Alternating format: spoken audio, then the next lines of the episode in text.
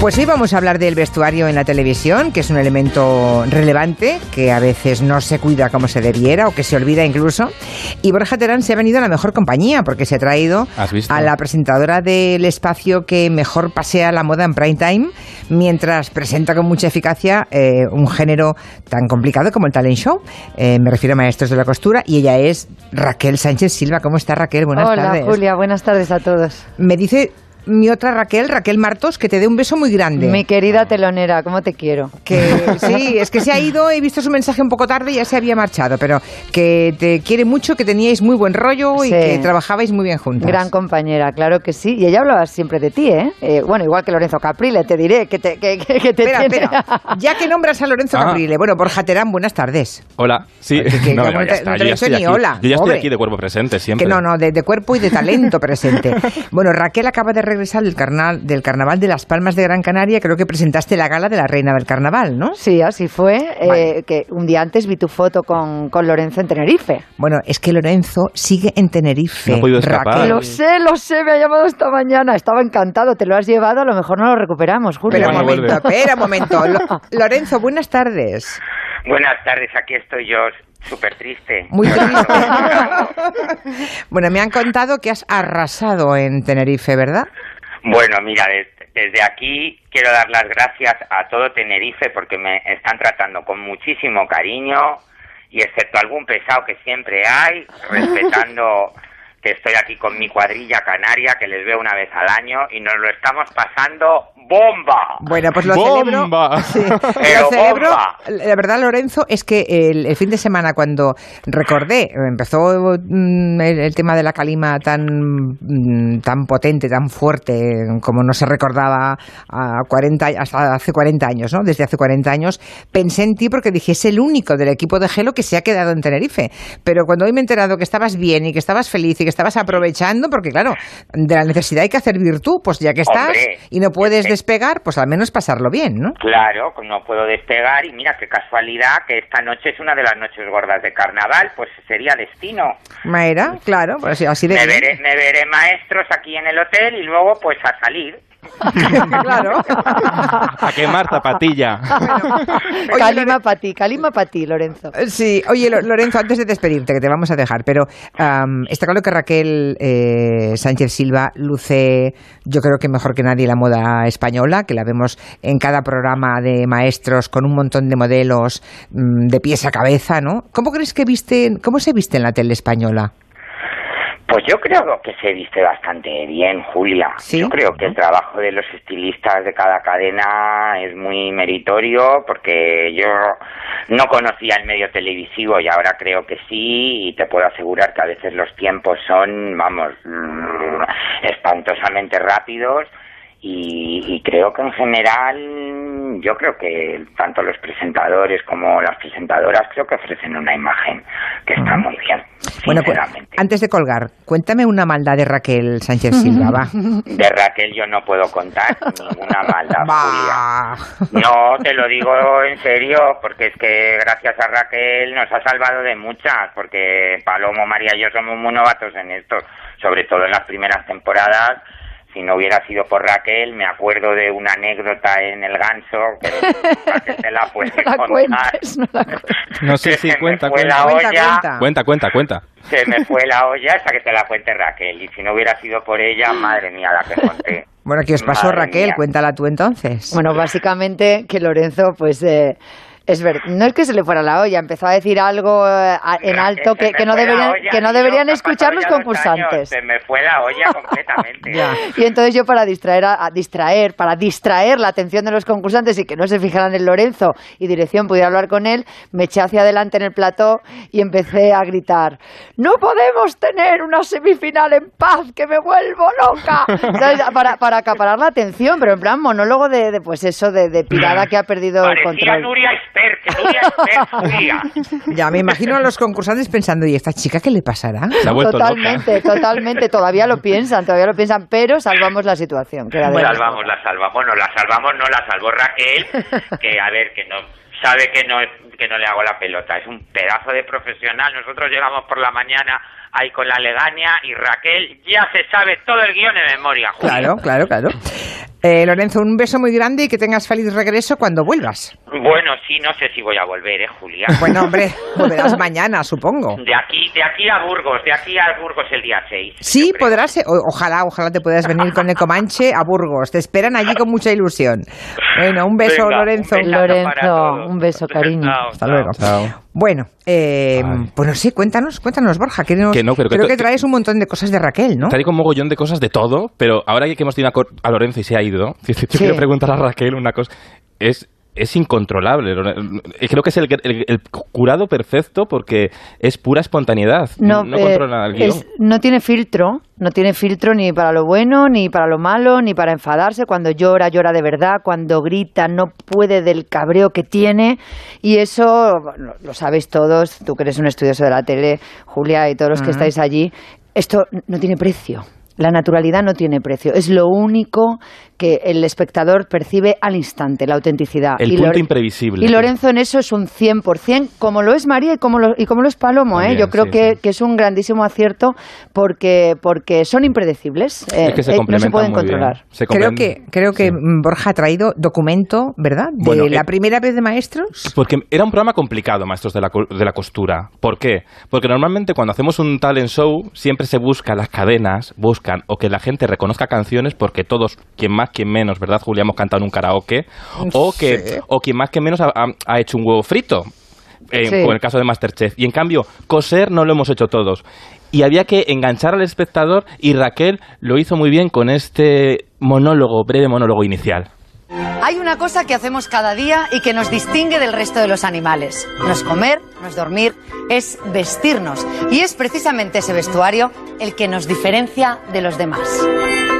Pues sí, tal Totalmente. cual, tal cual, sí, sí, sí. Y yo creo, Raquel, que tú eh, has hecho de todo en televisión. Has presentado informativos, has hecho realities, te hemos visto en Supervivientes, te hemos visto en Canal Plus con un programa que fue muy pionero, la hora Wi- La hora- la hora Wiki. eh, que, era, que era ya muy transmedia, muy de redes sociales. Te- tú fuiste una de las primeras en, a- en hablar en cuatro, ¿no? Junto con Gabilondo eh, y Boris Izaguirre, hiciste ese traveling.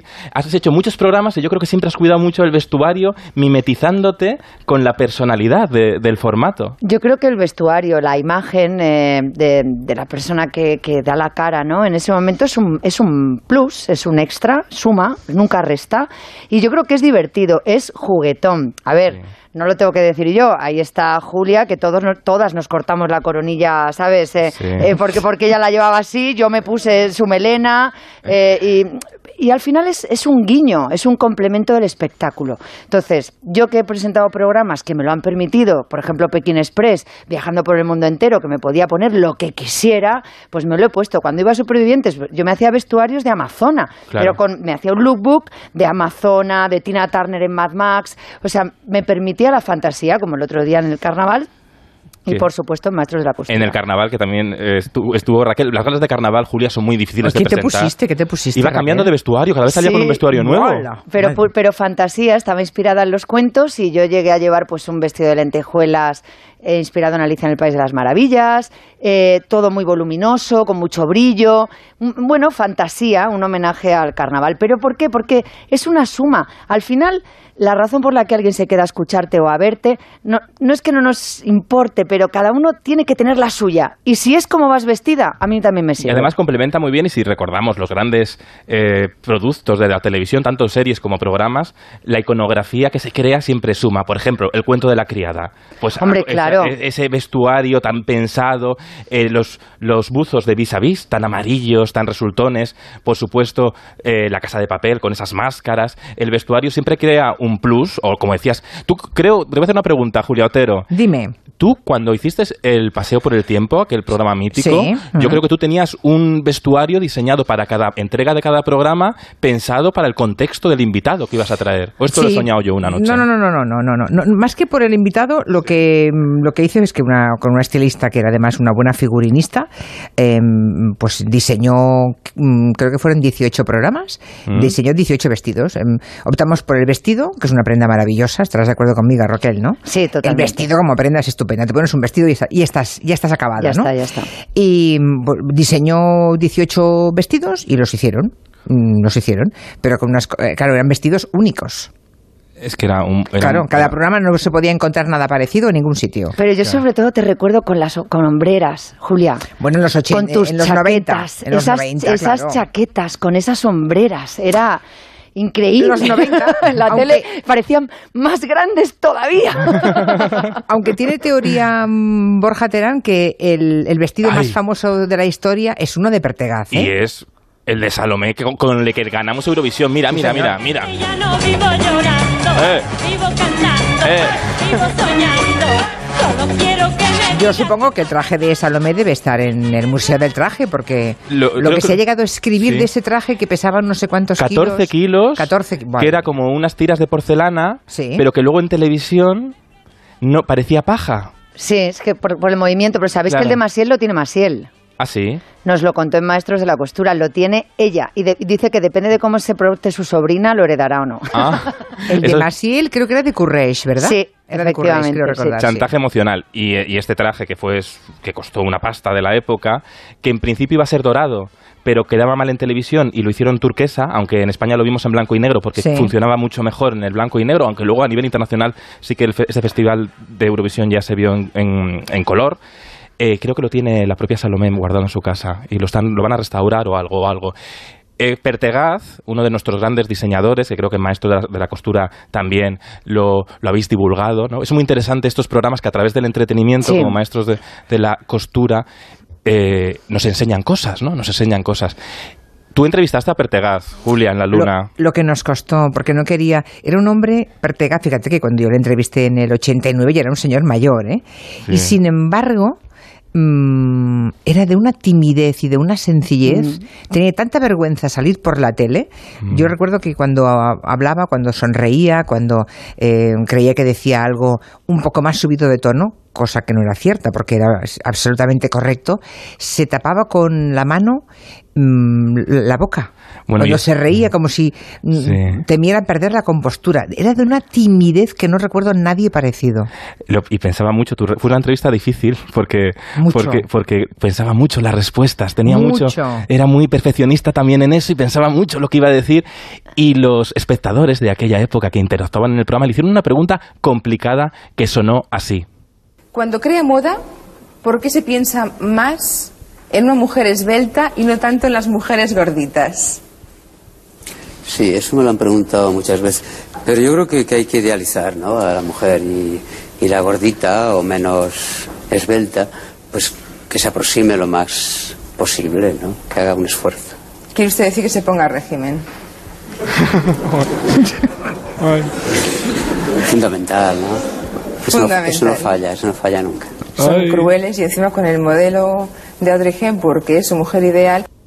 Es verdad, Audrey Hepburn era su mujer. Lo había, lo había hecho en la entrevista antes, justo, ¿no? Y luego tú le preguntaste muy bien que en ese momento que estaba Sabrina, la del Voice, Voice, Voice, que si vestiría a Sabrina, ¿no? Y también fue, fue interesante, lo podéis ver. Bueno, en pues Sabrina a Pertegaz le debía parecer un caso extraordinario de ordinariez. Ya, totalmente. pero una ordinariez insoportable, vamos. Pero contestó muy elegantemente. Sí, sí. Hay- eh, ¿Habéis encontrado algún pertegaz en el, eh, a ver, por, por poner un ejemplo muy subido, en el casting de maestros de la costura, Raquel? No, a ver, eh, no, no hemos encontrado ningún pertegaz. Yo he tenido la suerte de ponerme uno en la ¿Ah, primera, sí? en la primera temporada. En el primer programa yo llevé un pertegaz. Pero de segunda mano, claro. No, no, además una joya que venía de un museo que, Mm. que me llevaban me llevaban como en una urna, ¿sabes? De lado a lado con el pertegaz. Se le caía una cuenta al pertegaz y era como ¡No! Ah. El pertegaz. Pero he tenido mucha suerte y en esta edición he llevado un Manuel Piña.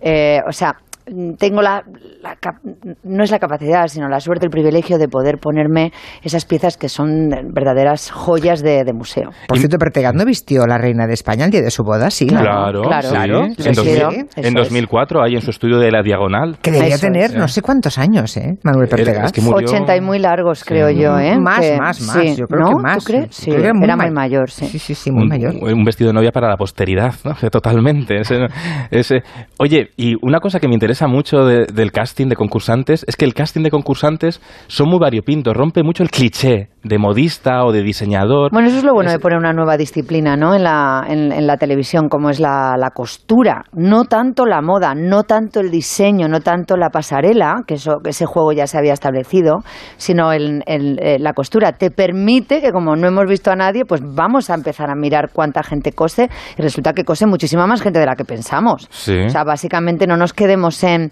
la señora mayor que cose porque de, por tradición su madre. No, no, no. O sea, el casting demuestra que hay mucha gente joven que quiere dedicarse a la costura. Tú, por ejemplo, Raquel, ¿qué, qué eres capaz de hacer? Yo, o sea, en lo que es la teoría, después de escuchar a Lorenzo y a María y a Palomo y de estar en las mesas con los concursantes, te sabría decir qué hacer en cada momento. Ahora, si me pones a prueba manualmente, no sé si pasarías a prueba. Probablemente no, porque de niña he, he cosido en máquina antigua, pero no he cosido en la, en la nueva, y luego pequeños arreglos para, para mis hijos, ¿eh? O sea, yo para mí, bueno, por ejemplo, los pantalones que llevé a los Goya, el bajo me lo cogí yo, o sea, quiero decir, eh, pequeñas cosas lo sé hacer, pero lo complicado, de o sea, la teoría me la sé, pero no sé si sería capaz Y una cosa que se aprende mucho viendo el programa, o no se aprende, pero yo lo flipo, el momento de elección de telas. Hombre, porque es lo más importante. Claro, pero Claro. Se, se- pero se ponen un poco telas para engañar también y Esto- lo pasan mal. Esto, Lorenzo, o sea, no os hacéis una idea lo que le molesta. ¿Por qué? que, un, que un aprendiz se equivoque de tejido, porque no se puede. O sea, es a partir de ahí ya no puedes construir lo, lo que sea, ¿no? Entonces él se pone, él se calienta muchísimo porque dice, pero ¿cómo ha podido coger eso? ¿Cómo ha podido coger eso? Porque ya sabe que haga lo que haga el concursante, ya no va a poder llegar a un buen final. Oye, ¿qué es eso de la tela de, de un vestido de Marta Ay, Sánchez, espera, Borja? espera, que tiene unos documentos sonoros Es siempre, que- Borja, más raros. Es que yo he dicho, voy a traer a algo de la A ver. Rosalía de los 90. Mm, no, es broma. Marta Sánchez, fíjate. Hemos visto cortar telas en la televisión antes que maestros de la costura. Hubo un programa de Rafaela Carrá, que el director del programa, Sergio Yapino, ¿eh? Eh, era muy travieso. Y cortó el vestido de Marta Sánchez en directo, que era un poco largo, no le venía bien a Sergio Yapino, quería que mostrara pierna y pasó esto en directo. Hola, Rafaela. enseñado aquí?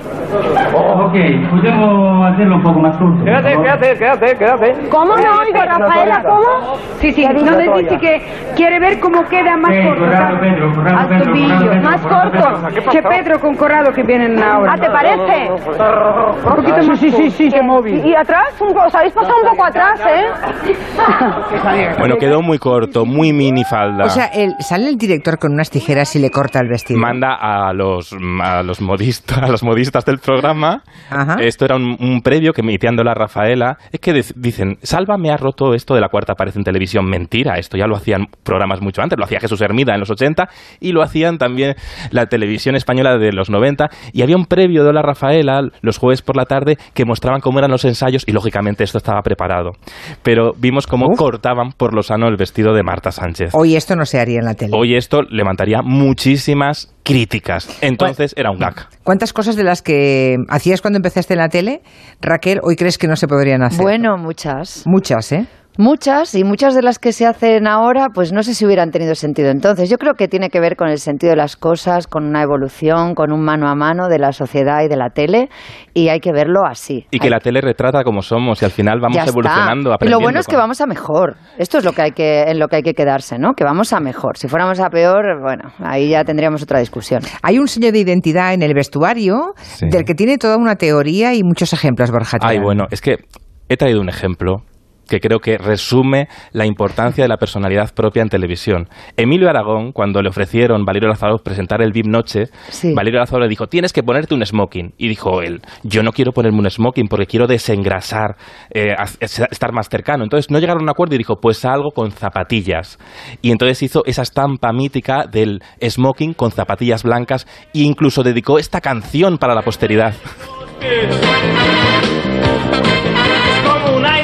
Insoportable atrapa sin querer.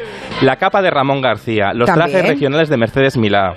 Y por supuesto, los tirantes de Wyoming o los trajes de Caiga en Caiga. ¿Cuántos trajes han quedado en nuestra memoria? Y añadiría lo- las vestimentas de supervivientes de, de Raquel Sánchez Silva, que Telecinco mandaba unos posados, ¿sabes? Telecinco nos mandaba a la prensa unos posados, que yo hice una vez hasta un artículo recopilando fotos de todos tus posados. Sabéis que yo, o sea, comprábamos todos los avalorios y las cosas que llevaba, y aparte de bikinis de firma o tal, íbamos y, por ejemplo, comprábamos cosas en ferreterías. O sea, había una ferretería que ya ha cerrado maravillosa, la más antigua de Madrid, que estaba en la plaza de Antón Martín, Sí. y nosotros entrábamos allí y comprábamos embellecedores de puerta, tuercas, y hacíamos collares. Yo llevaba falsos puñales eh, atados en la pierna, por ejemplo, tipo amazona con cueros, Sí. que eran embellecedores, ¿sabes?, de armario, tiradores de armario. Y así todo lo que se te pueda ocurrir. La importancia de la imaginación para crear. También me gusta mucho del programa, hay que decirlo, el jurado, los cascarrabias de Caprile, que hemos tenido al principio. El otro día estuvo, co- estuvo Nacho Duato, que hace otro programa en la 1, Prodigios, y hicieron una prueba que tenían que hacer un, bueno, un, un- un tutú para una bailarina. Y Bueno, eligieron, menuda, menuda bronca. eligieron fatal la tela. Mira, mira, mira, mira. La bailarina no se puede mover con ese traje. El traje va para un lado, ¿no? Y la bailarina para el otro. Y al otro. Bueno. Pero oye, la las falditas están, o sea, los tutús de abajo están muy bien. Quizá. Ya, sí. Hawái. Claro, Hawái, Bombay, pero que esto no es una prueba de mecanos. Esto no es maquillate, Es que Na- maquillate de mecano. Nacho también eh, no, no, Bueno. pasa, no pasa media, ¿eh? Menudos dos juntos, ¿eh? Sí. Aquí me cuenta un oyente en Twitter que Juan y Medio también eh, a una compañera en, tele- en, Sí. en Canal Sur le cortó una falda y se armó un lío Sí. monumental. Fue 30 años después de lo de Marta Sánchez. Vemos, vemos claro. la televisión de otra forma. Claro. Y ahora somos más críticos. Y las mujeres de otra forma, afortunadamente. Afortunadamente, por supuesto. Hay cosas en la corrección política que hemos perdido, quizá, ¿no? Y todos estamos a- Pero desaprendiendo. otras en las que hemos Claro, ganado. desde Pero luego. porque todos estamos desaprendiendo una cultura machista que nos la estamos quitando, que la tenemos todos interna- eh, interiorizada y es- también es muy interesante desaprender, equivocándose incluso. Sí, y sumándose a nuevos mensajes y, a- y dar ejemplo con ello. Yo creo que la moda en ese sentido pues tiene que dar también muchos ejemplos Y, y vis- nuevos. y visibilizando la diversidad, como en Televisión Española ha hecho Operación Triunfo, o como hacéis vosotros con el mundo de la moda, que estaba oculto en programas de la 2 y ahora en un- a través de los trucos del talent show espectacular, ¿no? Lo podemos ver. Tú, Julia Otero, también tenías una sección de moda en la columna muy interesante que quería nombrar en TV3 por las tardes. Sí, hacíamos un día a la semana, hacíamos un, un desfile, es verdad. Un desfile con, con un punto de vista de modernidad. Estaba, eh, estoy un poco distraído ahora mismo porque me ¿Qué ha pasa la noticia. No, no. Ah. Eh, Harvey Weinstein ha sido declarado culpable. ¿Sabéis el juicio por Sí, violación? claro, claro, claro. Fue un poco lo que arrancó el Me Too, ¿no? Sí, de las actrices norteamericanas. Bueno, pues el, el jurado que ha estado deliberando desde el martes pasado, 18 de febrero, llevaban muchas jornadas ya maratonianas. Sí. Eh, bueno, pues han declarado que es culpable por dos cargos, incluido el de violación. Buah.